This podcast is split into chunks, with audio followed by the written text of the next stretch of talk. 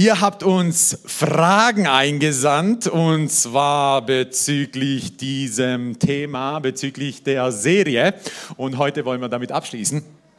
Ganz, ganz spannende Fragen. Es gibt so ein paar Fragen, mit denen kann ich, kann ich wirklich nichts anfangen. Deswegen wird sie die Ise beantworten. Aha. Aber mein, bei meinen Fragen denke ich, hey, da habe ich bestimmt auch was zu sagen. Halleluja. Wer weiß. Äh, wer weiß, ja. Und, aber hey, lass, ist es okay? Wir haben ja äh, über den Mann gesprochen, über die Frau gesprochen, über Sexualität haben wir gesprochen, was sehr wichtig ist. Halleluja. Und über Erziehung haben wir letzte Woche gesprochen. Und ist es okay, wenn ich mit einem Witz anfange? Ich habe einen richtig coolen Witz, okay? Ich weiß. Äh, ist aber ein Männerwitz, okay? Die Frauen finden es vielleicht nicht so witzig, aber ihr dürft trotzdem lachen. Ähm, und zwar in Stuttgart hat ein neuer Shop aufgemacht, ein Ehemann-Shop. Und zwar, wo Frauen hingehen können. Wer hat echt gesagt? Äh, ah, nee, das, ist ein, das, ist ein, Witz, okay? äh, Ehemann-Shop. Und, und zwar ein Shop, wo, man, wo Frauen hingehen können, die heiraten wollen und sich Ehemänner finden. Und der Laden, der hat sechs Stockwerke.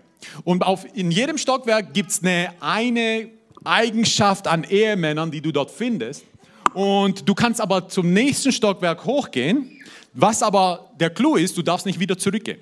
Das heißt, wenn es dir ein Stockwerk weiter oben nicht gefällt, darfst du nicht wieder zurückgehen, okay?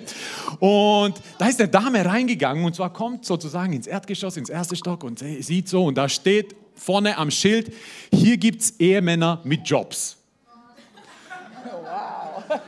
Das ist ja schon mal etwas. Ja? Und, sie, wow, und sie hat gesagt, hey, das fängt ja schon mal richtig gut. Dann hat sie gesagt, hm, hey, das, das klingt eigentlich gut. Aber sie hat gesagt, weißt du was?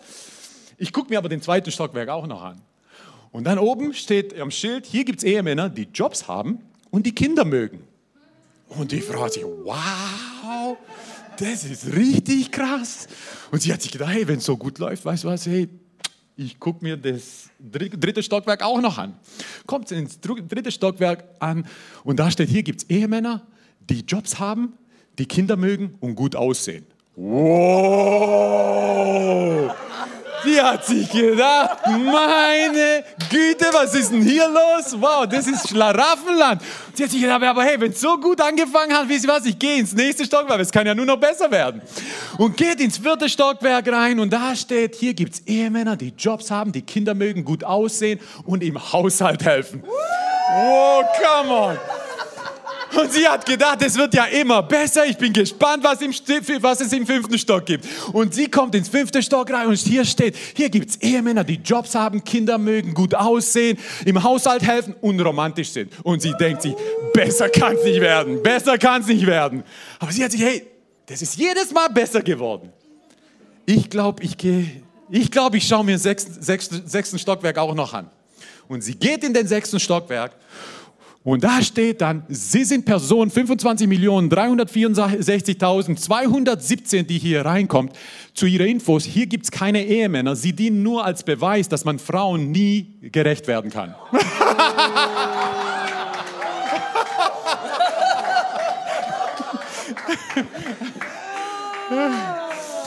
oh, Steht nicht okay. in der Bibel. Der, der Witz geht ein bisschen weiter. Ich hoffe, das ist okay, wenn ich das auch noch erzähle der Mann hat sich gedacht, der, dem Shop, äh, der den Shop eröffnet hat, weißt du was, ich muss auch einen äh, Ehefrauen-Shop aufbauen, aufmachen. Und er hat gesagt, ich mache das gleiche Konzept, direkt daneben, eine Tür daneben und auf sechs Stockwerke, und das gleiche Konzept. Und dann steht, erster Stock, okay, wir haben ja schon über Sex gesprochen, okay, ihr wisst, das ist was Heiliges. Ähm, erster Stock, der Mann kommt rein und sieht, hier gibt es Ehefrauen, die Sex mögen. Und ich gesagt, wow, Super. Und dann hat er sich, ja, weißt du was? Aber ich schaue mir noch den zweiten Stockwerk an. Und dann geht er rein und auf dem Schild am zweiten Stockwerk steht, hier gibt es Ehefrauen, die Sex mögen und reich sind. Und er hat gesagt, wow. Und zum Eingang vom dritten Stock steht, Stock 3 bis 6 wurde noch nie von einem Mann betreten.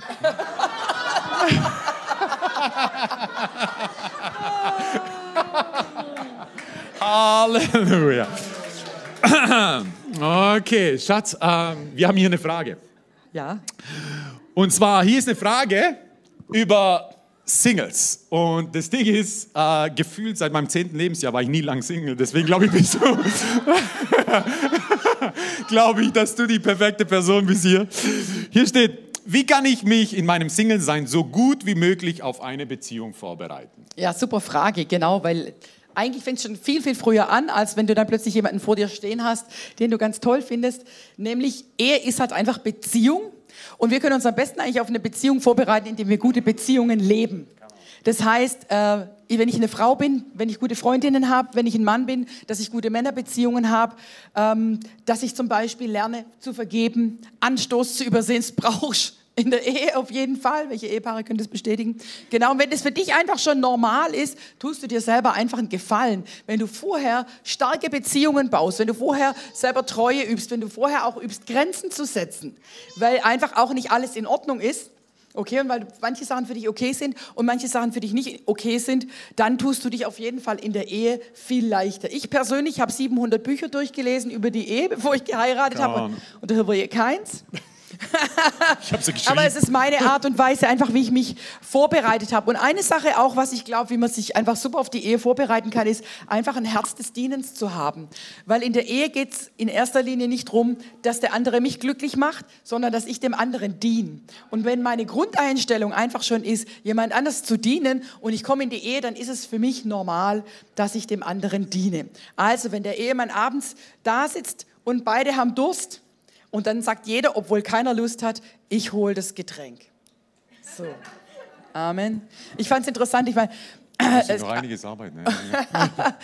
Äh, ich fand es interessant, mir hat mal eine Person gesagt, hier ist die große Frage, wer ist schuld, wenn der Joghurtbecher aus dem Kühlschrank fällt? Der Mann macht den Kühlschrank auf, der Joghurtbecher fliegt raus und es gibt einen großen Fleck auf dem Boden. Und dann sagt der Mann, das musst du aufwischen, weil du hast den Joghurtbecher blöd reingestellt. Und die Frau sagt, nee, das musst du aufwischen, weil bei dir ist der Joghurtbecher rausgeflogen. Und über sowas kann man kämpfen. Aber bei uns ist es so, wenn jemand was verpatzt, dann versucht der andere ihm zu helfen, das wieder gut zu machen. Andere Leute können sich über sowas verstreiten, lang verstreiten, intensiv verstreiten. Ja, du hast das, du hast das. Ich sage, hey, kann ich dir helfen beim Aufwischen? Aber ich sage auch, hey, kannst du mir eine Putzfrau besorgen? Beides. Halleluja. Aber wisst ihr vom Prinzip her, statt streiten, dienen. Und wenn ich das schon gewöhnt bin, einfach, dass ich jemand bin, der in Beziehungen dient, das dient mir nachher für eine gute Ehe. Voll gut, Schatz. Das war jetzt so tief. Halleluja. Uh, wow. Kannst du die CD Come nachher holen? Und eins von den Sachen, was ich wirklich wir haben natürlich schon so eine Kultur des Datens jetzt so ein bisschen, aber ich finde, äh, Genau, dass man, dass man einfach trotzdem die Person wertschätzt, okay? Weil Daten ist nicht wie ein Probefahrten beim Auto oder sowas. Das ist so, das Mindset ist wirklich so geworden, hey, ich probiere es da und probiere es da und probiere es da, geht mit dem und so weiter. Und ich glaube, hey, diese Wertschätzung gegenüber einem, einem Geschöpf Gottes, einem Wesen Gottes, sollte einfach auch ebenso da sein. Genau, was bedeutet einfach dieses, dieses Selbstlosigkeit. Die ganze Bibel, das ganze Evangelium, Jesus ist voller Selbstlosigkeit. Und wenn das unser Gedankengut ist, Selbstlosigkeit, dann, wird, dann, dann ist es unmöglich, dass, dass es nicht erfolgreich sein wird. Unmöglich, wirklich. Aber wenn das Ding ist, hey, es muss mir dienen, was ich will, was ich gerne hätte und so weiter, ich brauche das gerade, wird es ein bisschen schwierig. Aber dieses, hey, Selbstlosigkeit. Jesus musste nicht ans Kreuz gehen. Okay? Jesus musste nicht für sich ans Kreuz gehen. Genau, weil er, er für sich zusammen mit dem Vater und mit dem Heiligen Geist war genug. Aber er war so selbstlos, dass Geschöpfe, die gefallen sind, beziehungsweise selber schuld waren an dem, was sie gemacht haben, dass er für sie ans Kreuz gegangen ist, komplett selbstlos, obwohl er keinerlei Schuld hatte. Genau, und das ist etwas für mich, für uns als in der Beziehung ist immer okay, hey, Selbstlosigkeit ist immer das höchste Gut in einer Beziehung. Und was ich eigentlich auch noch ergänzen möchte, genau, ich habe mir damals, als ich noch Single war, habe ich mir vorgenommen, ich benehme mich jetzt so, wie ich mir wünschen würde, dass sich mein künftiger Partner jetzt benimmt. Und das heißt, ich habe keine fluttuösen ähm, Impulse gesendet an andere Leute. Und ich habe mir gedacht, ich möchte, dass mein Partner auf mich wartet und dass er nicht in alle möglichen Richtungen Beziehungen und vielleicht seelische Bindungen und so aufbaut. Und ich werde mich genau so benehmen, wie ich mir wünsche, dass mein künftiger Partner sich benimmt. Und ich habe nicht irgendwie Türen geöffnet, mich allein mit Männern getroffen oder sowas, sondern ich habe einfach gewartet, bis, Mr. Right da war. Hat sich gelohnt. Amen. Amen. Uh, wenn Warten Halleluja. sich lohnt. wenn sich dein Warten nicht gelohnt hat, warte weiter. Amen. Hilfe, wie kann ich dazu beitragen, den Partner zu finden? Frage eines Singles. Von Singles. Wie du dazu beitragen Nee, nee, kannst nee, oder allgemein? done. Ach so. Fine. Ja, die Lise liebt es, weil Li- Lise liebt es, wenn Personen zusammenkommen, Amen. zusammenpassen und so weiter. Amen. Lise ist da total voll. Amen. Aber Halleluja.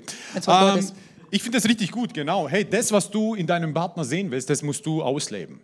Genau. Willst du zuvorkommend, äh, eine zuvorkommende Person? Sei zuvorkommend. Willst du eine Person, die aufmerksam ist? Sei aufmerksam. Willst du eine Person, die gut gelaunt ist? Sei gut gelaunt. Willst du eine Person, die ausgeglichen ist? Sei ausgeglichen. Willst du eine Person, die feurig für Gott ist? Sei feurig für Gott. Amen. Willst du eine Person, die Jesus sowas von leidenschaftlich liebt? Sei eine Person, die Jesus sowas von leidenschaftlich liebt, weil gleich und gleich gesellt sich gern in dieser Hinsicht. Okay? Und was, was ich noch total wichtig finde, ist, genau das, da gibt es eine spannende Geschichte in der Bibel. Ist, äh, und ihr kennt ja Jakob, Jakob, der geflohen ist von seinem Bruder äh, und dann zu Laban kam. Und bei Laban, Laban hatte zwei Töchter, Rachel und Lea. Und er hat bei Rachel etwas gefunden, die war total, die, das war total spannend, die, sie war aufregend. Und er war bereit, sieben Jahre für sie zu arbeiten, um sie dann zu heiraten. Und als, es, als dann der Tag der Hochzeit kam, hat sein, sein Schwiegervater in Spee ihm seine andere Tochter sozusagen gegeben. Und er hat es nicht mal gemerkt, was ja schon mal krass ist, aber egal.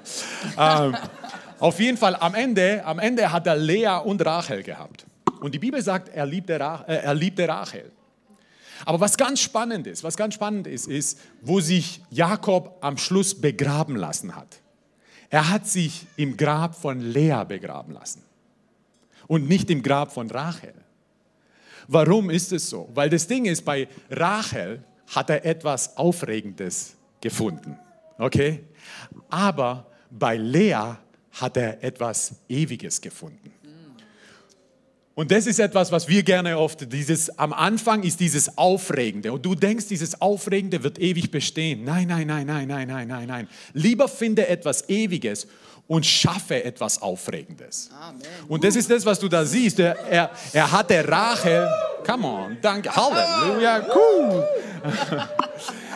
Er hatte Rachel und das ist das, was wir heute so sehen. Wisst ihr so, dieses Aufregende, dieses Prickelnde. Das Ding ist, wenn du ständig nach Aufregenden und Prickelnden Ausschau hältst, wirst du sogar in der Ehe flirten, wirst du sogar in der Ehe nach anderen Leuten Ausschau halten, wirst du sogar in der Ehe noch immer so dieses Aufregende suchen, was du möglicherweise nicht findest. Aber das ist nicht, wie, wie man es macht. Schaut mal, er liebte Rachel, aber er fand bei Lea etwas Ewiges. Und das ist etwas, such nach dem, was ewig ist, nicht nach dem, was Aufregendes ist. Und das Ding ist, und schaff das Aufregende in dem Ewigen. Und dann wirst du einfach eine gigantische Zeit haben. Aber, und das ist etwas, was ich, genau, was kannst du beitragen für, bei deinem Partner? Such nicht das Aufregende, weil das Aufregende, das wird vergehen. Such das Ewige, weil das Ewige vergeht nicht. Und in dem Ewigen schaff das Aufregende. Macht das Sinn? Halleluja. Voll gut, Schatz. Ja, Spannend, danke, wie Schatz. aufregend es heute noch wird. Halleluja. Hier, das ist eine gute Frage, die du musst du mir eigentlich stellen. Die soll ich dir stellen. Okay, Schatz. Halleluja. Tipps, was man tun kann, wenn man sich in, nach einer Partnerschaft sehnt und sich einsam fühlt. Wie gesagt, seit dem 10. Lebensjahr kein Single gewesen. Also Das zehntes ich Lebensjahr. Huber hat im Kindergarten angefangen. Okay, einfach nur so zur Info, das ist seine erste, uh, süßes Mädchen. Halleluja. Gut. Halleluja. Genau, was kann ich machen, wenn ich mich nach einer Partnerschaft sehne? Das ist das Ding. Das wäre jetzt schön, wenn wir hier drei Schritte hätten. Wie finde ich einen Partner? Dann nimmst du die, die nimmst deine drei Schlüssel mit nach Hause und dann hast ihn. Und ähm, es wäre einfach fies zu sagen, genau so und so funktioniert's. Das Ding ist eigentlich, wir wollen nicht wirklich einen Partner, sondern was wir wollen, ist glücklich sein. Und du musst lernen, einfach glücklich zu sein mit Partner oder ohne, weil manche haben Partner, sind auch nicht glücklich. Du merkst es vielleicht nicht, weil viel von dem, was wir sehen nach außen, wird glücklich gespielt und dann gehst du nachher hinter die Kulissen und dann geht's ab. Okay? Und manche Leute heiraten und danach haben sie einfach äh, große Herausforderungen, weil vielleicht die Person ähm, erkrankt. Ihr habt mitbekommen bei der Maria Prean, der Ehemann, den sie total geliebt hat, ist an Krebs gestorben. Es ist nicht einfach, ich habe einen Ehemann und jetzt bin ich glücklich. Ich möchte das Leben, wie Hirvo und Ise leben. Ich will das Leben, wie so und so lebt. Es ist dein Leben und du weißt nicht, was passiert. Aber was du machen musst, ist, dass du da, wo du stehst, persönlich lernst, ein glückliches, erfülltes Leben zu leben. Weil auch wenn du heiratest und möglicherweise dein Partner verstirbt, auch dann musst du wieder neu lernen, glücklich zu sein. Maria Prean hat gesagt, sie hat ungefähr ein Jahr lang gebraucht und sich auch gegeben, um zu trauern und Abschied zu nehmen von ihrem Mann. Und dann ist sie aufgestanden, aufgestanden und hat ihr Leben wieder neu angefangen. Das kannst du aber am besten, wenn du das vorher schon geübt hast. Und auch in der Ehe, und ich glaube, das können alle bestätigen, gibt es Zeiten, wo du nicht zu deinem Partner rennst, sondern zu Gott. Amen. Und das ist das, was du dir am besten angewöhnst. Je früher, desto besser. Wenn was ist, rennst du zu Gott. Und ich glaube, dass du ganz praktisch sein kannst. Wenn du allein bist, triff dich mit jemand. Genau, triff dich mit Freundinnen, triff dich in Gemeinschaft. Was mich total gesegnet hat, was die Dodie Austin immer gesagt hat, wenn sie sich alleine fühlt, dann hat sie überlegt, gibt es irgendjemanden, den ich kenne, der sich alleine fühlt? Und ich rufe die Person an. Und anstatt zu suchen, wo ist die Person, die mich glücklich machen kann, hat sie überlegt, wen kann ich segnen, der sich jetzt gerade alleine fühlt? Und wenn du sagst, ich wohne nicht gern allein, hier ist ein Tipp, zieh mit jemand zusammen, wird billiger. ja, wirklich, genau. Vom gleichen Oder- Geschlecht. Vom gleichen Geschlecht, Amen. Würden wir sehr empfehlen. Oder, oder finde Interessengruppen. Äh, investier dich ins Haus Gottes. Such deine, äh, such deine Berufung, jag der nach. Ähm, genau, ich wäre glücklich, auch wenn ich Single wäre. Und Amen. man hat als Ehepartner, manchmal denkt man, Menschenskinder, die Singles können morgen, Samstagmorgens ausschlafen. Die Verheirateten, die Kinder haben, die wissen manchmal nicht mehr, mehr wie man das buchstabiert. Genau. Halleluja. Aber das ist einfach, jeder in seinem Stand denkt, oh, der andere hat was, was ich auch gern hätte. Und es wird genauso nachher auch sein, wenn du verheiratet bist. Und freu dich da, wo du jetzt gerade stehst. Lebe das, wo du jetzt gerade stehst, mit Begeisterung. Und dann lebe das, was sich verändert, auch mit Begeisterung. Und sei in dir selber glücklich und zufrieden. Amen. That was so Kommst good. Halleluja. Hätte ich das bloß früher gewusst.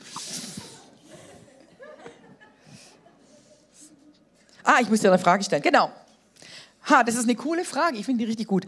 Wenn ich eine Partnerschaft möchte, soll und kann ich aktiv auf die Suche nach einem Partner gehen? Nee, der fällt vom Himmel auf jeden Fall. Adam hat es leicht gehabt. Adam hat es leicht gehabt. Adam musste nicht so lange suchen. Ganz genau. Schlange ist es nicht, die Giraffe ist es nicht. Uh. Ja, nee, nee, nee. Auf jeden Fall, mu- ey, du musst mindestens eine Rippe aufgeben. Gell? Äh, Halleluja. Ihr kennt ja den Witz, äh, als, äh, als Gott zu Adam kam und hat gesagt, hey, Adam, hättest du gern einen Partner? Auf jeden Fall, das wäre so cool und so weiter. Sagt er, hey, dann musst du mir dein Herz geben. Was, Gott, ein Herz? Boah, nee, ich glaube dann doch eher nicht und so weiter. Ja, eine Niere. Ah, nee, boah Gott, ich brauche doch meine Niere und so weiter. Sagt er, ja, ja was? Sagt er, ja Gott, was kann ich mit einer Rippe anstellen? Also, Ripple. Okay, okay, okay, okay, okay. Nicht alle Witze sind witzig. Ähm, aber äh, auf jeden Fall ist es in Ordnung. Absolut ist es in Ordnung, genau. Aber meine erste Frage wäre, ist immer, hey, bist du bereit, auf deine Freiheiten zu verzichten? Das ist meine erste Frage, wäre das. Hey, wenn du aktiv nach einem oder dir nach einem dir einen Partner sehnst, ist meine Frage, hey, bist du bereit, auf deine, auf deine Freiheiten zu verzichten? Weil das ist Partnerschaft. Und wenn die Emotionen so ein bisschen verrückt spielen, sagt man auf jeden Fall ja. Genau, aber das Ding ist, diese Emotionen sind in den nächsten 50 Jahren nicht immer vorhanden.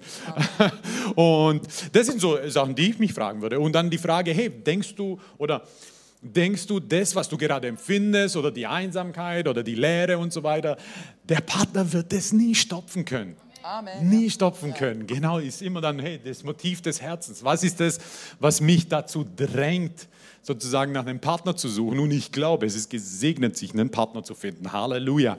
Aber hey, dein Partner wird die Aufgabe deines Gottes nie einnehmen können. Okay, und äh, genau, und dann das nächste ist, hey, kannst, kannst du ein Segen für dein Gegenüber sein? kannst du ein Segen für dein Gegenüber sein. Und das ist etwas, was ich, die Fragen, die ich mir stellen würde, genau, ist, hey, bist du, kannst du, bist du bereit, auf Freiheiten zu verzichten und bist du bereit, ein Segen zu sein? Genau, das ist wieder, es geht immer auf dieses Ding Selbstlosigkeit, Selbstlosigkeit, genau. Halleluja. Ich glaube, da was eigentlich auch ganz gut ist zu wissen, ich finde jetzt einfach von der Mannposition her, Männer mögen schon gern einfach erobern, immer noch so, ist im Mann drin, oder?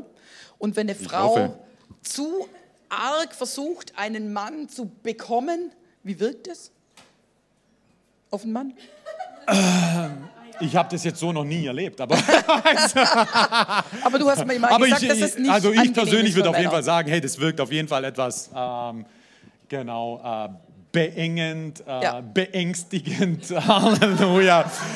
genau. Äh, und als Mann ist man noch immer der Eroberer und man möchte noch immer. Aber auf der anderen Seite haben wir als Männer noch immer dieses Thema mit Passivität und so weiter. Jo. Es ist auf jeden Fall auch ein Thema. Amen. Genau, aber definitiv ist das etwas, was dem Mann den Wert gibt. Hey, wenn du eine Frau erobert hast, Halleluja. Weißt du, ich meine so, du kannst einen Bauch haben und du denkst noch immer, du hast ein Sixpack. Weißt du, ich meine so.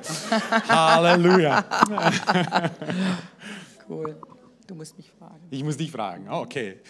Date, Dating, Dating, Schatz. Ah, Wie geht man vor, wenn man an jemanden in der Gemeinde interessiert ist? Was ist der erste Schritt? Wo liegen Grenzen?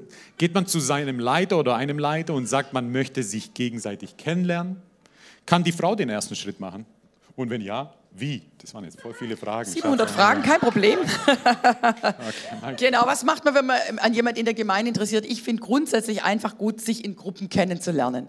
Weil das, was uns meistens passiert, man sieht jemand und dann, wenn man nicht in Kontakt ist mit der Person, dann hat man so ein eigenes Luftschloss von Vorstellungen, wie diese Person ist. Und manchmal, wenn du mit jemandem zusammen bist, blub, spätestens in der Ehe, macht's blub und du so, ah, das ist ja gar nicht so, wie ich dachte. Es macht auch über einen selber blub übrigens. Du gehst in die Ehe und denkst, du bist so toll und dann merkst du, ich bin nicht so toll, wie ich dachte. Halleluja. Aber dann wird das Ganze ja durch die Liebe und die Reife und so abgefangen. Halleluja. Aber genau, ich finde, was weiß ist einfach, sich zusammen mit Freunden zu treffen, was trinken zu gehen, was zu machen, was weiß ich, kegeln zu gehen, irgendwas zusammen zu machen, was Spaß macht und die Person so ein bisschen unverbindlich näher kennenzulernen. Besonders wenn du eine Frau bist, sozusagen wie der Person eine Chance zu geben, ohne dass du aktiv wirst, vielleicht zu merken, hey, die ist ja irgendwie sympathisch, ich merke auch, da ist eine Offenheit und so weiter und so fort. Und wenn du ein Mann bist und du interessierst dich, dann, dann sei doch einfach auch mal mutig und lad vielleicht mal jemand ein, was trinken zu gehen. Und, und wenn jemand mit dir was trinken geht, dann denkt nicht gleich, ihr heiratet übermorgen, sondern geht was trinken und lernt euch kennen. Muss ich einen Leiter in der Gemeinde dazu befragen? Nein, musst du nicht. Aber wir helfen euch ganz besonders ich. Ich mag das voll. Es gibt einfach Leute, die sind zu äh, schüchtern, auf jemanden zuzugehen. Die trauen sich nicht, was zu sagen. Die haben Angst einfach vor Ablehnung. Und wenn du Tipps brauchst, genau, wir helfen euch einfach gern, dass ihr nicht über die Stränge schlagt, dass ihr nicht jemanden abschreckt, anstatt zu zeigen, hey, look, I'm here oder so. Genau, also wir helfen euch da gern, aber du musst nicht, bevor du mit jemandem was trinken gehst, das mit der Leiterschaft besprechen. Ich möchte einfach nur sagen, wenn du nicht willst, die, unsere Gemeinde ist jetzt nicht so groß, dass wenn du in Esslingen mit jemandem was trinken gehst, dass es keiner merkt, weil wahrscheinlich laufen fünf von der Gemeinde vorbei.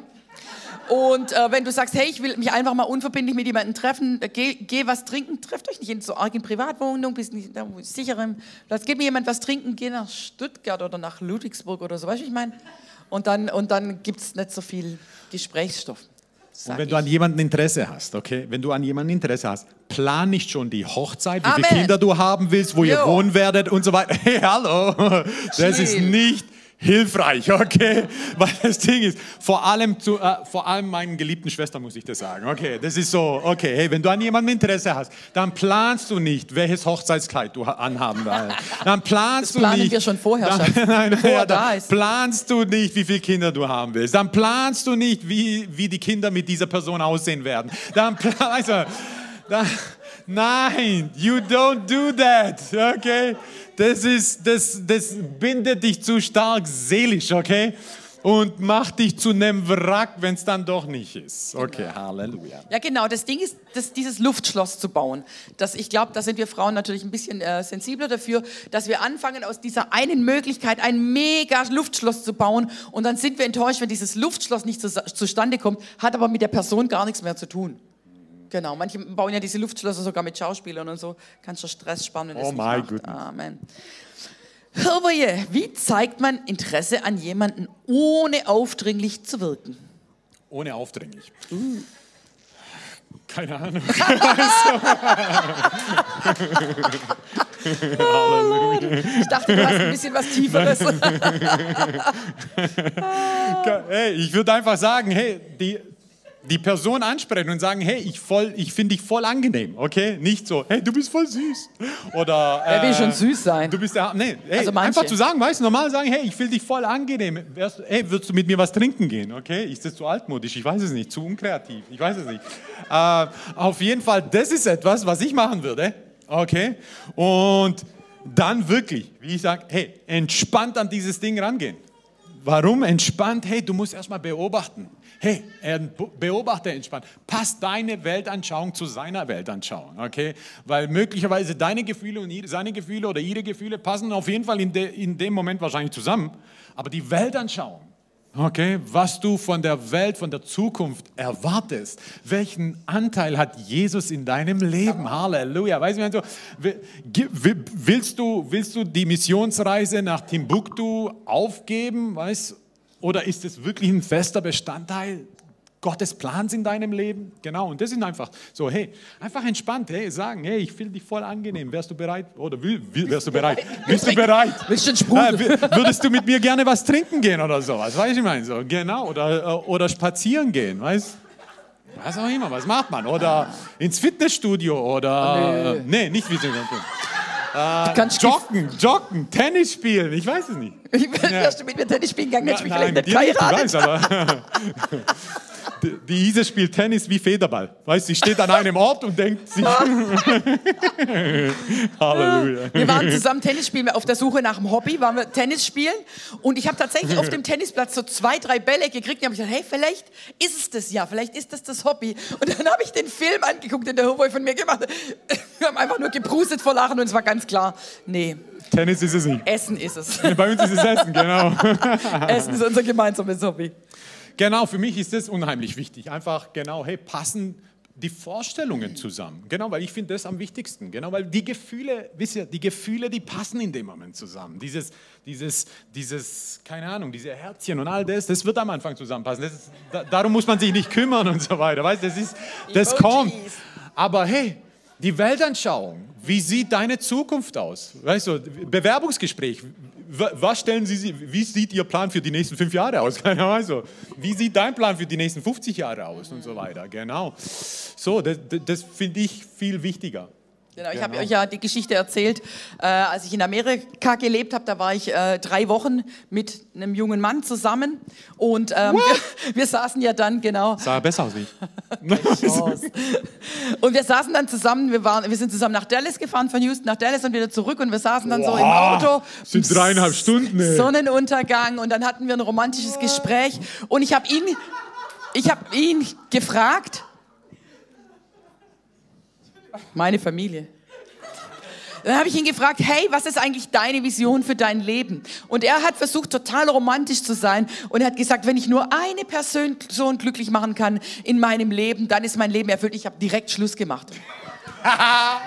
Auf jeden Fall hat er mich gemeint, aber für mich geht es gar nicht. Wenn du kein Brennen hast, dein Leben hinzulegen für Jesus äh, und, und Menschen für Jesus zu gewinnen und eine Berufung zu haben, in die du reingehst, du passt nicht zu mir. Ich habe ehrlich gesagt gedacht, ich finde gar keinen, weil meine Voraussetzungen so hoch waren, aber praise the Lord. Also ich hatte keinen Glauben für einen Mann, ich sag's ganz ehrlich. Ich hatte andere, die für mich gebetet haben, die Glauben hatten, aber ich habe gedacht, ich finde sowieso keinen. Vielleicht einen Russe oder einen schwarzen Ami oder so, aber... Uh -uh. Aber dann kam Kroate, Halleluja.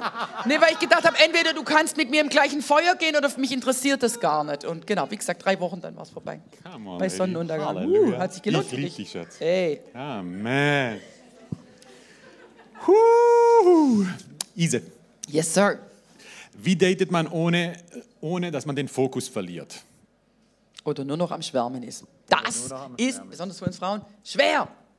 Deswegen ist das auch eine der Sachen, die einfach viele Leute aus dem Reich Gottes und aus der Gemeinde raushaut, weil ihre Gefühle so involviert sind in diese Beziehung, dass sie sagen, dem gehe ich nach und ich jag nicht mehr Jesus nach. Und ich muss einfach sagen, das ist schwer. Und vor allem, wenn du dann Mr. Right hast, dich dann noch zu konzentrieren beim Bibellesen, I'm sorry. Das ist echt, echt schwer. Du fängst an, deine Bibel zu lesen, du willst super geistlich sein und du denkst an ihn, du denkst an ihn, du denkst an ihn. Und dann, Echt äh, jetzt, ja? Mittlerweile kann ich wieder entspannt Bibel lesen. Aber ich muss einfach sagen, genau, ich weiß jetzt nicht, wie es bei den Männern ist, aber bei uns Frauen ist es einfach so, dass wir ganz schnell in dieses Schwärmen rein entgegen. Deswegen, je mehr ich schon vorher gelernt habe, mit meinen Gefühlen gut umzugehen und im Griff zu haben, desto einen größeren Gefallen tue ich mir selber, mich auch immer wieder runterzuholen. Und wenn ich merke, wuff, da kommt wieder ein Luftschloss, da kommen wieder Gedanken, wie werden unsere Kinder heißen oder genau wie äh, alles Mögliche, immer runterfahren, immer runterfahren, weil du brauchst mindestens sechs Monate, bis deine Hormone einigermaßen sich ausgleichen und du dann die andere Person als Person sehen kannst, statt als, genau. Und es ist, es ist schwierig. Du musst dranbleiben und du musst eventuell auch einen Schritt zurückgehen, wenn du merkst, dass es zu heiß wird, dass dein, dein Schwärmen sich zu arg, dein Leben sich zu arg um die Person dreht. Immer zurück und sagen, mein Fundament ist Jesus, meine Nummer eins ist und bleibt Jesus. Jetzt im Daten, in der Ehe ist so, bleibt so, ändert sich nichts. Und trifft dich nicht jeden Tag mit einer Person. Come on. Genau, Ja, Mann. was weiß ich, mach, it einmal die Woche. Ja. Die geht einmal die Woche aus oder zweimal, weil umso öfter, umso stärker wird dieses Sein, sich ein bisschen zurückzuziehen. Das, ist- das ist einfach so. Und, und das ist schwierig am Anfang. Es Ja. ist auf jeden Fall, hey, das ist, das ist dieses Aufregende. Aufregend. Es ist ja aufregend, okay? Aber du suchst nicht, du suchst nicht was Aufregendes, du siehst, suchst was Ewiges. Amen, was was hält. Genau, und das ist etwas, okay, hey, das ist okay, wenn du dich nur einmal die Woche dann siehst oder vielleicht zweimal die Woche, genau, aber jetzt nicht jeden Tag. Oder wenn du dich nicht siehst, vier Stunden lang telefonieren und so weiter, weiß ich meine, so auf, auf den Lautsprecher lassen, kochen und, na, du, bisschen, bisschen, bisschen entspannter das Ding angehen. Amen. Genau, und einfacher ist es auf jeden Fall einfach, wenn beide das gleiche Mindset haben, weil wenn du merkst, es wird zu heiß, es wird zu, ähm, vom Kopf her, von den Gefühlen her zu, zu prickelnd, dass man dann gemeinsam sagt, wir fahren es runter, weil wir haben bestimmte Standards, wir wollen beide Gott an erster Stelle haben und wenn wir merken, dass es zu heiß wird, dann sagen wir einfach, dann treffen wir uns halt eine Woche nicht oder zwei, tun uns SMSen runterfahren und so weiter. Auch SMSen, du kannst ja ständig hin und her SMSen und irgendwann wird es einfach auch Stress. Genau, SMS-Stress. Und dass du einfach auch das mit dem Essen, Essen, SMS, nicht das mit dem Essen, sondern mit dem SMS runterfährst. Amen. Jetzt muss ich dich was fragen, genau. Wie lang sollte man, oder? Ist richtig, ja. Wie lang sollte man vorher zusammen sein, bevor man heiratet? Das ist auf jeden Fall eine interessante Frage und nicht so leicht zu beantworten. Genau, also ich würde nicht jedem empfehlen, wie bei mir und bei, bei der Ise. Uns ist es empfehlenswert. Wir waren acht Wochen zusammen. Nach acht Wochen haben wir äh, uns verlobt und nach weiteren acht Wochen geheiratet. Keiner soll das so Halleluja. machen. Aber war super. Ge genau, das, das, war, das war bei uns so und Halleluja, genau, das war einfach richtig. Aber wir sind auch nicht so reingegangen und haben gesagt, hey, wir machen das, weil wir das so empfinden. Ja. Sondern wir haben Leute um uns herum gehabt, Personen, die geistlich reif waren, die das gesehen haben, die uns bestärkt haben, die gesagt haben, auf jeden Fall, das passt und so weiter. Und auch dem sind wir dann auch nachgegangen, absolut. Und hätte irgendjemand von unseren Personen, die in unserem geistlichen Umfeld waren, die wirklich in unser Leben reinspringen, gesagt haben, hey, wartet noch, definitiv hätten wir gewartet. Also das, ist, das steht außer Frage bei, bei uns, genau. Und ich glaube auch, dass es immer gut ist, hey, vor allem wenn du jünger bist, hey, du hast die alle Zeit der Welt. Alle Zeit der Welt. Und das ist so, wirklich, das ist meine Erfahrung. Ich weiß nicht, wie viele Gespräche ich geführt habe auf der ganzen Welt mit Personen, die andere Personen toll finden. Okay? Und es ist immer das Gleiche. Nach sechs Monaten fängst du an, richtig zu sehen. Ja. Sechs Monate und dann fängst du langsam an, richtig zu sehen, die, die, die Fehler, die Sachen, die dich ein bisschen aufregen und so weiter. Und dann, hey, und dann entscheidet sich's eigentlich. Und ich finde, es hat auch immer was mit der Reife zu tun. Okay, wenn zwei Personen wirklich super reif sind, auch im Glauben und wirklich feststehen im Glauben mit Jesus und du siehst es seit Jahren, hey, da würde ich auch sagen, hey, steht nichts im Wege. Okay, weil die Bibel sagt auch, hey, weißt du, wenn die sexuelle Leidenschaft aufkommt und du dich nicht zurückhalten kannst, dann heiratet. Okay? Ja, aber man, was, man, was, man, was man schon verstehen muss, ist, dass alles, was du, alles, was du vorher nicht bereinigst, das wird dich potenziert in der Ehe heimsuchen. Alles, was du vorher nicht bereinigst, alles, alles, wird dich später in der, Ehe, in der Ehe potenziert, also in einem größeren Ausmaß heimsuchen. Das ist wirklich so. Und, das ist, und es ist leichter, es zu bereinigen vor der Ehe als in der Ehe. Weil vor der Ehe sagst du, hey, ich gehe nach Hause, wir sehen uns morgen wieder. In der Ehe geht es nicht. In der Ehe kannst du nicht sagen, hey, ich gehe jetzt zu meiner Mama und komme morgen wieder. Vergiss es. ja, genau. Und das sind einfach so Sachen. Hey, das, das ist das, was du machst. Ist, du bereinigst einfach Sachen. Viele Sachen, viele Sachen. Du, du hast eigentlich keine Lust auf viele Sachen. Wir haben uns, da, ein Buch, das wir immer empfehlen, ist Before You Say I Do. Bevor du, bef Ehe ihr euch traut. ehe ihr euch traut. Gibt's auch im Deutsch. Genau, da sind Fragen drin, weißt du, man so Fragen über Fragen, weißt du, wer will sowas beantworten? Aber zum Teil ist es echt lustig. Das sind so Fragen wie, hey, wie ist dein Anteil, wie siehst du die Anteile an der Erziehung der Kinder? Und dann ist, schreibt die Ise drauf, okay, hey, 50-50, ich weiß, so halb, halb. Bei mir war es 20-80. ich meine so. Let's talk. Ja, genau. Und das ist so etwas, jetzt pass auf, wir können darüber lachen, aber über sowas reden wir. Weil stell mal vor, wir haben Kinder und sie erwarten, dass ich genauso viel in die Erziehung investiere wie sie und ich sehe das komplett anders. Hey, weißt du, was das für ein Ding, Drama sein kann? Genau, und das sind einfach so Sachen. Und deswegen, es gibt so viele Fragen, so viele Fragen. Ich meine so, die Ise und Benaftali, die Zahnpasta, die tun so Zahnpasta drücken, okay? Das hatten wir vergessen vorher zu besprechen, wie man Oh, Zahnpasta das geht gar nicht. Bei mir, weißt du, das ist bei mir alles perfekt von oben runter. Weißt du, ich meine so. Und so muss es sein. Und, und wenn ich so Zahnpastas sehe, die so sind, dann bin ich schon am drunter drücken und so weiter. Die kann Und man das wieder sind- zurückbringen in den Originalzustand. Und das sind wirklich so Sachen, genau. Und das ist so, umso reifer du bist im Glauben, glaube ich wirklich, ist es weniger wert. Ist es, ja, muss man nicht so lange warten. Genau, viele sagen, ja, aber guck mal, in der Bibel haben sie auch voll schnell geheiratet. Ja, ja, ja, aber du musst den ganzen Zusammenhang kennen. Weil in der Bibel ist es so, dass die Juden, die hatten Heiratsvermittler. Ein Heiratsvermittler. Ein Heiratsvermittler ist jemand, der die ganzen Familien und ihre Kinder kennt der ganz genau weiß, wie es bei denen aussieht, welch, äh, wie mit den Kindern umgegangen wird, wie die Kinder erzogen werden und so weiter. Und dann sagt der Heiratsvermittler, "Hör, ihr habt eine heiratsreife äh, Tochter oder einen Sohn, ich kenne da eine Familie, das wird gut passen. Und auf dem sein Wort machen die dann sozusagen, äh, entsteht dann die Hochzeit. Das ist nicht so, hey, zwei Personen treffen sich und sofort heiraten. Du siehst es auch in der Bibel, zum Beispiel Jakob, weißt du, ich meine so, hey, wohin geht er? Er geht zur Familie seiner Mutter. Warum? Das ist die, eine ähnliche Erziehung. Und das ist etwas, wei- weißt du, so, oder du siehst zum Beispiel, du siehst zum Beispiel, David heiratet Abigail, Abigail, Abigail, Abigail im Deutschen, Abigail, die, die super reif und weise ist. Nachdem ihr Mann gestorben ist, Nabal, hat er sie sich zur Frau genommen. Warum? Weil sie super weise war in der Art und Weise, wie sie, wie sie mit dem Leben umgegangen ist, wie sie ihren Mann geehrt hat und ihn eigentlich bewahrt hat vom, vom Tod. Und er hat gesagt, hey, sie ist super reif und hat sie geheiratet. Das ist nicht so im Sinne von, okay, hey, man sieht sich, weißt du, ich meine so äh, Blind Date und man kommt zusammen. Nee, es sind Familien, die sich kennen, es sind Heiratsvermittler da, die sagen, okay, hey, hier passt, da passt, ich sehe hier Schwierigkeiten, da Schwierigkeiten, was sagt ihr, könnte das trotzdem passen und so weiter. Und das ist nicht so, hey, zusammen, oh komm, wir heiraten sofort. Und das gibt's. Es gibt Leute, sind, es gibt Freaks, die nach acht Wochen äh, äh, ähm, ähm, sich verloben und nach weiteren acht Wochen heiraten. Es gibt es auf jeden Fall. Aber, aber ich würde sagen, hey, nimm dir die Zeit. Wenn du die Zeit, du hast die Zeit, alle Zeit der Welt, nimm sie dir und bereinige Sachen. Genau. Ise, ab wann weiß ich, dass ich diese per Person heiraten will? Genau, also ich bin, äh, was heiraten anging, war ich auf jeden Fall immer eher nüchterner, weil für mich gab es bestimmte Sachen, die äh, jemand erfüllen muss. Genau, um dass ich ihn heirate. Ja, wie gesagt, also genau, die Berufung muss passen.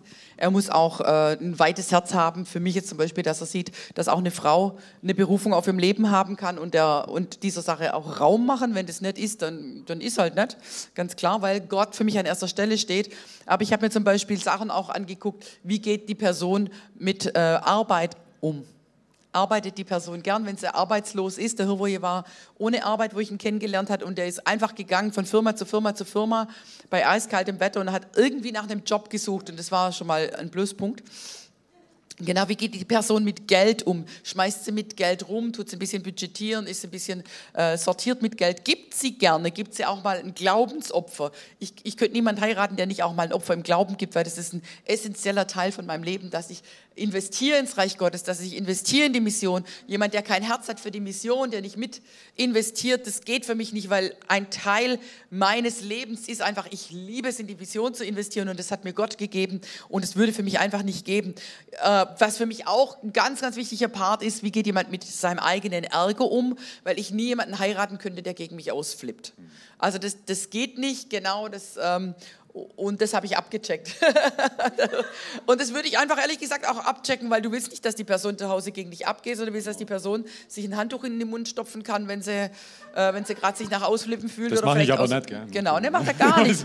Halleluja, genau. Also wir flippen beide nicht aus. Genau. Genau. Und bist du bereit, auf alle anderen Optionen zu verzichten? Auch. Oder denkst du, es könnte doch noch was Besseres kommen? Ganz genau. Oder was weiß ich, bist du dann in der Ehe und denkst dir, boah, mit dem wäre es was oder mit der wäre es was. Das ist dann vorbei. Genau, da gibt es nicht. Das ist dann ewig, ewig, ewig, ewig. Halleluja. Und ein wichtiger Aspekt ist auch, und es kommt auch in dem äh, Buch, ehe ihr euch traut, ist, du heiratest tatsächlich nicht nur diesen Menschen, sondern was mit dranhängt. Genau, du he- heiratest auch einfach die Familie ein Stück weit mit. Und es ist einfach auch gut, zum einen zu gucken, wie geht der künftige Partner mit seiner Familie selber um, ist da Respekt da und respektiert die Familie dich und äh, genau, wie kommst du mit der Familie klar? Was ich richtig cool finde, so eine ganz praktische Frage ist, in dem Ehe ihr euch traut, wo geht ihr an Weihnachten hin? Und es klingt wie eine ganz banale Frage, wenn du noch datest, aber wenn du verheiratet bist, weißt du, dass die Schwiegerleute von beiden Seiten wie eine Eifersucht haben können, wenn man am ersten Weihnachtsfeiertag bei den einen ist und am zweiten Weihnachtstag. Und das sind Sachen, das ist einfach gut, wenn man das gemeinsam klärt und dann dieser Streit nicht in die Ehe reinkommt, sondern sagt, hey, wir haben gesagt, bevor wir geheiratet haben, haben gesagt, am ersten Weihnachtsfeiertag sind wir da, am zweiten da oder wir gehen gar nirgends hin oder wir laden sie alle ein oder so. Weil das sind Sachen, Konflikte, die brauchst du nicht, die kannst du im Vorfeld einfach schon mal rausziehen und sagen, hey, hier finden wir gemeinsam Frieden. Genau, und die Berufung für mich, für mich ist absolut die Berufung entscheidend. Genau, wie sieht es aus? Die Ise war auf jeden Fall Mission, schon immer Mission. Und ha hätte ich jetzt ein Problem gehabt, dass die Ise regelmäßig in die Mission gehen würde und so? Absolut nein. Ja. Genau, das ist auf jeden Fall etwas. Oder hätte ich von der Ise erwartet, dass sie Teile ihrer Berufung aufgibt, um mehr zu Hause zu sein, um, um für mich mehr zu kochen? Absolut nein, weil Gott steht noch immer an erster Stelle. Genau, und das ist etwas. Und ich will nicht von ihrer Berufung wegnehmen, sondern ich will ihre Berufung befeuern. Das ist immer einfach dieses Ziel, die Berufung des anderen zu befeuern. Und dann ist halt die Frage, genau, passen die Berufungen überhaupt zusammen? Genau, passen die Berufungen zusammen. Genau, weil wenn du sagst, hey, ich werde in fünf Jahren äh, nach Uganda ziehen, genau, egal was du willst oder nicht, das funktioniert halt dann nicht. Mm, Genau, wenn du super, super äh, dir sicher bist, genau, sondern hey, passt es zusammen, diese Berufung. Wohin gehen wir mit Jesus? Halleluja, wir nehmen die Welt ein. Und wie sieht es aus? Okay, genau. Ja, ich will, keine Ahnung, ich will jeden Abend evangelisieren gehen. Äh, ich aber nicht. ja, genau. Und super, das kann dann auch zu einem Reibungspunkt werden. Und das, das wollen wir nicht haben. Genau, deswegen, du suchst etwas Ewiges und weniger Aufregendes. Ich möchte einfach auch sagen, also als wir noch gedatet haben, da hatte Hirvoje gesagt, er denkt, dass er eines Tages als Märtyrer stirbt. Und dann habe ich mir überlegt, will ich tatsächlich heiraten, wenn ich eines Tages möglicherweise meinen Mann äh, durch einen Märtyrertod verliere. Und deshalb ist einfach eine Sache, die habe ich für mich persönlich klären müssen. Und ich habe beschlossen, ich möchte trotzdem heiraten. Und es ist einfach so, der Hirvoje geht ja nach Indien in sehr gefährliche Gebiete und er hat auch noch Visionen, die mindestens noch, noch viel gefährlicher sind. Und es ist einfach so, er ist nicht mein Eigentum und er ist nicht die Person, die mich für den Rest meines Lebens glücklich machen äh, soll, sondern ich bin berufen, ihm zu dienen, in seine Berufung reinzukommen, ihn mit Fürbitte abzudecken. Ähm, und wir machen auch Missionsreisen gemeinsam aus. Er wird nirgends hingehen, wenn wir nicht einverstanden sind. Und ich gehe nirgends hin, wenn wir nicht einverstanden sind. Aber unser beider Ziel ist, dass unser Leben auf dem Altar liegt und dass jeder dahin gehen kann, wo er hingehen soll. Aber keiner macht einen Schritt vors Haus und sagt, ich weiß aber, ich muss nach Bosnien gehen oder ich weiß aber, ich muss nach Indien gehen, ohne dass wir in Übereinstimmung sind. Und wir becken uns dann gegenseitig im Gebet ab. Aber grundsätzlich liegt Hirvoje auf dem Altar und wenn er in Indien sein sollte und es geschieht was, ich werde mein Leben glücklich weiterleben mit dem Herrn. Das ist natürlich trauern, klar, Logik, gell, ist natürlich, äh, wenn ihm mir was passieren würde, wird Hirvoje aufstehen und sein Leben glücklich weiterleben mit dem Herrn, weil wir gehören als allererstes Gott. Einfach nur mal so, das ist unsere Ausrichtung. Aber wir glauben eigentlich, dass wir noch ein paar Jahrzehnte zusammenleben werden. Gell, Schatz? Also Ja. ich habe Langlebegene in mir, nur so zur Info. Amen. Und ich hätte schon ein bisschen Problem, wenn du wieder heiraten würdest oder so. Nur so zur Info. Habe ich eigentlich nicht wirklich vor. Ist es normal, dass man während der Datingzeit oder des Kennenlernens Zweifel hat und wie verschafft man sich in solchen Momenten Klarheit? Ja, genau. Also ich glaube, das sind Leute unterschiedlich. Ich hatte auf jeden Fall immer wieder Zweifel und was bei mir einfach witzig war, ich bin, ja wirklich, also klar, äh, äh, der Hirweje kam manchmal einfach nur in meine Gegenwart und bumm, waren alle Zweifel weg. Aber wenn ich alleine war, ich glaube, viele von uns Frauen, wir sind hier einfach begabt, da oben das Hamsterrädle drehen zu lassen. Ich hatte einfach echt immer wieder Zweifel, weil so viele Sachen waren, die für mich äh, gedacht haben, passt das und so weiter. Und es passt super. Genau, und beim einen ist es so, und ich glaube, für dich, du hast keine Zweifel, oder? Für dich war es so, oder? Äh, Doch, schon. Nein, aber bei mir ist, sagen wir mal, meine Lebensführung ist halt nicht so. Ich, ich, genau, Zweifel, Zweifel ist jetzt nicht ein großer nicht deine Stärke. Ja, genau, sondern für mich ist Entscheidungsfindung. Wenn ich eine Entscheidung getroffen habe, gibt es kein Zurück. So, das ist so. Äh, Halleluja. Ja, ist, genau, ich bin halt vom Typ her kein, keiner, der sich großartig Gedanken macht, zweifelt, irgendwie was hinterfragt, überhaupt nicht. Ja, das stimmt. Also ich kaufe mir auch eine Hose und überlege danach, was richtig. Und genau, wenn du tatsächlich, ist eigentlich echt ein guter Hinweis, wenn du sowieso schon jemand bist, der alles gleich mal geschwind anzweifelt, dann wirst du das sicherlich in dem Punkt auch tun. Dann ist es gar nicht so tief, gell?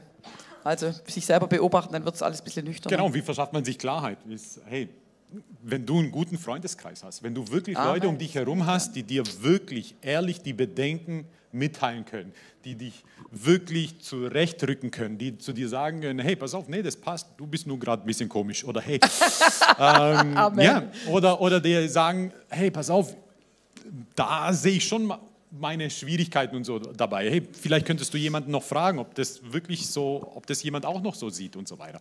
Und das sind Sachen, hey, auf, auf, auf die höre ich, auf die hört man. Ja. Das stimmt. Ja. ja, ist cool. Genau. Jetzt weiß ich auch nicht, unsere Zeit ist rum, aber es ist einfach noch ist unsere Zeit rum? Coole Frage. Ist unsere Zeit. Jetzt kommen die besten Fragen. Jetzt kommt die Frage zum Beispiel, äh, was, was bedeutet es, wenn die Frau sich dem Mann unterordnet? Wollt ihr das noch hören oder sagen wir, wer möchte es noch hören? Wer hat Hunger?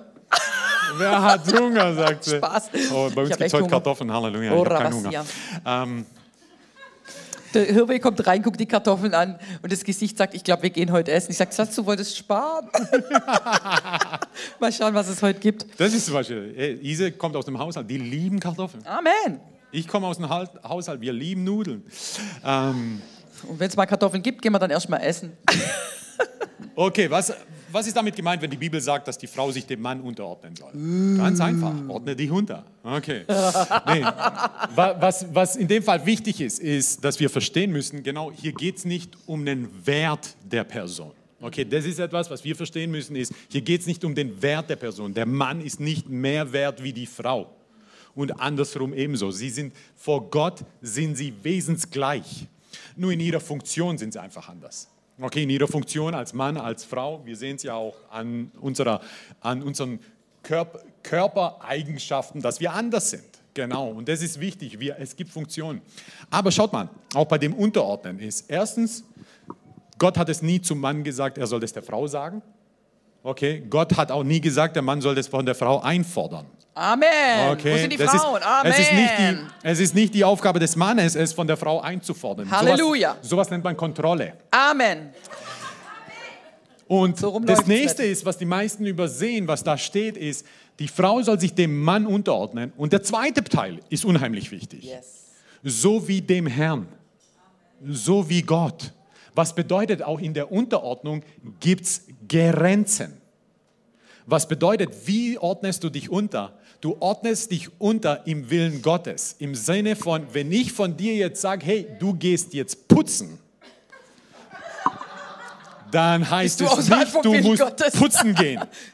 Wenn ich sage, du musst jetzt kochen, heißt es nicht, dass du jetzt kochen musst, sondern es steht wie dem Herrn alles, was ich entscheide im Willen Gottes, da ordnen wir uns unter. Warum? Weil du, weil du Vertrauen hast, dass ich wirklich im Willen Gottes wandle. Aber das ist nicht so, du musst jetzt alles machen, was ich sage. Das ist nicht das, sondern da steht wie dem Herrn. Was bedeutet, hier ist der Wille Gottes wichtig.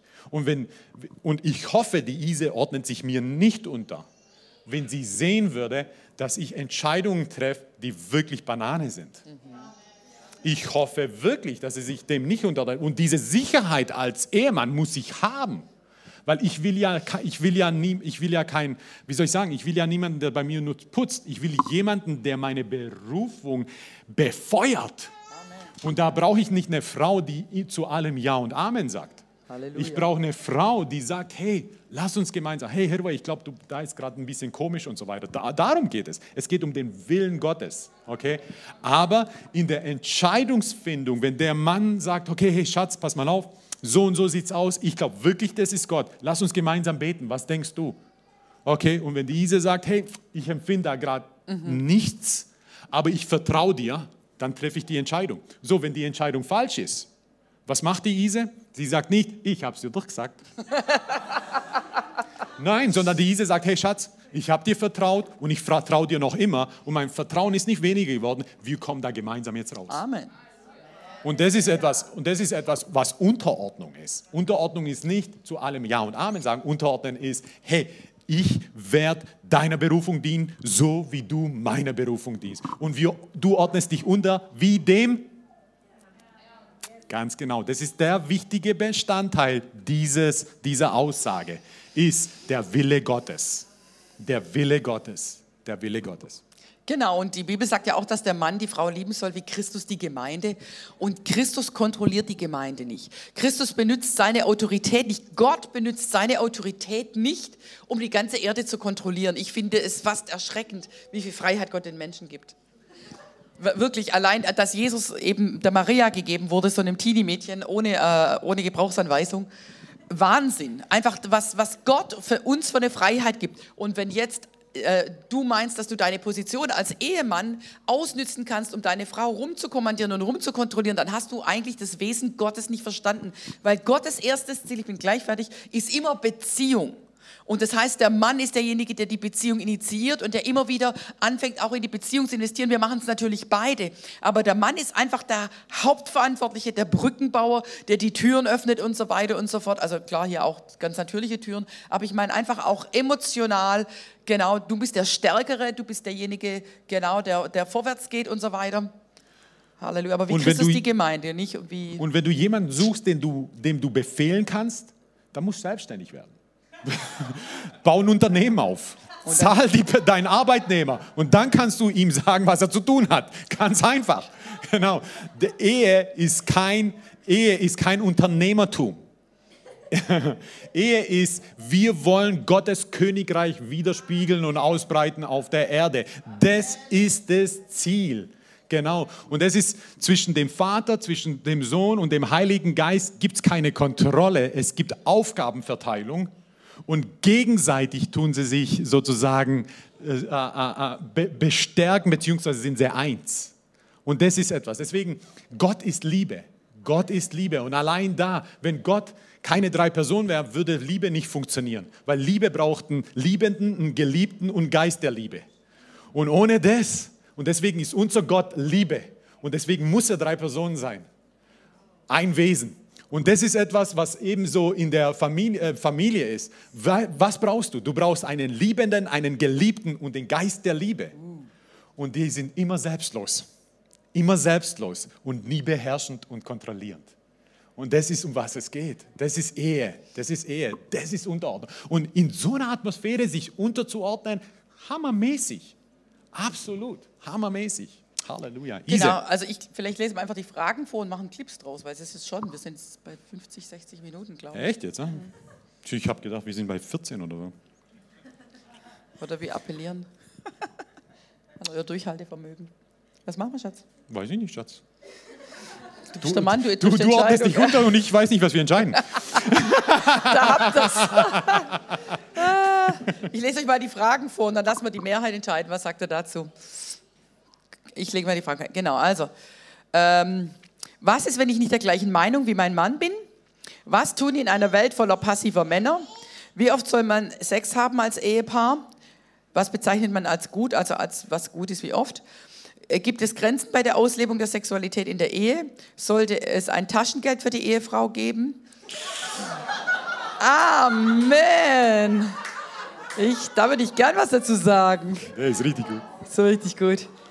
Wie geht man heutzutage damit um, wenn die Ehefrau zu Hause bleiben möchte und der Mann verdient den Lebensunterhalt wegen Emanzipation und so? Wann, äh, wann, wann sie ar wie arbeitet, entscheidet. Hä, verstehe gar nicht. Es macht keinen Sinn, dass die Frau die erste. Achso, genau, das ist meine Antwort. Ich kann meine Antwort nicht lesen. Genau, äh, genau. Was ist, wenn die Frau zu Hause bleiben will? Wie kann man in der Ehe Leidenschaft und Feuer nach vielen Jahren aufrechterhalten? Uh. Kinder, Familie, Beruf, wie kommt die Ehe nicht zu kurz im Alltag? Mhm. Wie unterstützt man die Berufung des anderen? Und oftmals ist man fokussiert, die eigene zu erfüllen, aber wie schaffe ich es, die von meinem Partner zu unterstützen? Das sind die Fragen, die noch sind und ich glaube, die würden uns viel Zeit brauchen. Das ist echt lang. Haben wir euer Interesse geweckt? Kommt einfach wieder. Okay, wie viel? Sieben sollen Clips. wir, so- sollen wir noch zwei Fragen beantworten? Oder sollen wir aufhören? Ta die Taschengeldfrage. Taschengeldfrage. Die Männer sagen uns Sex. Sollen wir Taschengeld und Sex? ne? Alles klar. Schaut von Anfang an. Soll die Ehefrau Taschengeld bekommen? Das ist meine Antwort, gell? Also- Oder, nee, das haben wir gesagt, tun wir beide beantworten, oder? Echt? Also ich finde, sie soll kein Taschengeld bekommen. Ich finde, sie soll ein Vermögen bekommen. Oh. Oh, Brastita Namastia. Also bei mir ist so, äh, bei mir ist Der so, war gut, ist, ja. der, war, der, war richtig der klingt richtig toll, aber wer nicht weise. Also bei mir ist es so, ist Geld da, ist es weg, muss ich einfach sagen. Also ich bin einfach äh, sehr investitionsfreudig und ähm, und deswegen, äh, und, und auf der anderen Seite, am Anfang von unserer Ehe ist es mir immer schwer gefallen, von unserem gemeinsamen Geld was für mich persönlich auszugeben. Und da hat der Hörer gesagt, ja, kauf sie doch, wenn du es brauchst, aber schon die, die Definition von brauche ich das jetzt wirklich oder so, das war einfach kompliziert. Und dann haben wir irgendwann mal tatsächlich gesagt, dass ich ein Taschengeld kriege und ich habe jetzt einfach äh, tatsächlich ein Taschengeld und innerhalb von dem Rahmen bewege ich mich nie. Also ich bewege mich meistens drüber und habe Schulden beim Hirverje. Jeden Und es Monat. ist einfach. Ich habe Ich aufgegeben aktuell bei nachzugucken. Plus, ich habe aktuell Ich Plus auf dem aufgegeben Konto. nachzugucken. Und der Hörer hat aufgegeben nachzugucken. Die Abrechnung wurde auch ein bisschen kompliziert. genau, aber ich, genau deswegen, für mich passt aber ich glaube, das muss einfach jedes Ehepaar selber rausfinden. Genau. Ob, ich, äh, wenn jetzt zum Beispiel ich jemand wäre, der total viel Geld ausgibt und ständig eben äh, genau ein Loch ist in der, in der gemeinsamen Kasse, dann macht es Sinn, die Frau braucht ein gewisses Geld, die Frau, braucht klassischerweise mehr Geld als der Mann, weil wir haben mehr äh, äh, Sachen, die wir brauchen, um uns anzuziehen. Ist einfach so, gell? Ihr müsst euch kein Schminkzeug kaufen und so weiter und so fort. Die Frau braucht normalerweise mehr Geld. Aber es ist einfach cool, wenn man ein Budget hat und sagt, hey, davon kann ich mir das und das kaufen oder ein bisschen was zusammensparen, dann kaufe ich mir ein bisschen was Teureres. Das, ich finde es eine schöne Sache. Aber das müsst ihr miteinander ausmachen, wie es für euch passt. Ich habe nur ja einmal geschockt, wo ich ein Ganz bisschen genau. zusammengespart habe. Ich konnte nicht glauben, wer auf mein Konto geguckt hat. ja, und dann hat es, ich glaube, du warst ja nicht Ich selber. sage, Isi, bestell was. Du, du wusstest selber nicht. weg. Und plötzlich war es weg, genau. Ähm, Investiert. Ah Ja, genau. Und was, wie viel, wie viel Sex ist gut, Schatz? okay, also wir haben ja über Sexualität gesprochen, genau. Und äh, Sex ist ein unheimlich wichtiger Bestandteil in der Ehe. Das muss, das muss man einfach, genau, ist ein, Sexualität ist die innigste Form der Liebe und der Auslebung der Liebe in einer Ehe. Genau. Und das Ehepaar soll sich, soll sich, und ich glaube wirklich, dass es auch eine, äh, eine bewusste Aufforderung von Gott ist, soll sich darum bemühen, oft ihr Sexualleben auszuleben gemeinsam. Genau, das ist etwas. Warum? Weil es stärkt die Zweisamkeit, das Vertrauen, die Liebe, die Leidenschaft, die Ehe und das Immunsystem. Halleluja. Ähm, aber das ist genau und das ist etwas auf jeden Fall, was da sein soll. Dieses und dieses Bewusstsein nehmen, Bewusstsein. So wie oft ist gesund? Ich denke, es, hat auch was mit der Lebenslage zu tun. In welcher Lebensphase bist du?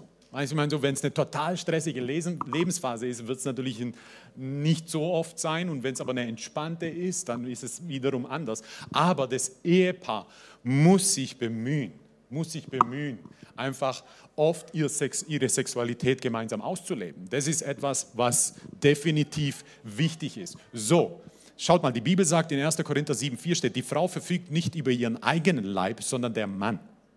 Ebenso aber verfügt auch der Mann nicht über seinen eigenen Leib, sondern die Frau. Was bedeutet, hier, ganz wichtig, wir müssen diese Sache aus Selbstlosigkeit lesen, nicht aus Nehmen. Hier steht nicht, es geht mir um mich und ich kann mir nehmen. Hier steht, es geht mir um dich und ich werde dir geben. Das ist ein ganz, das heißt, dass der Ehemann über den Leib seiner Ehefrau verfügt, heißt nicht, hey, du musst machen, wann und wo, was ich will.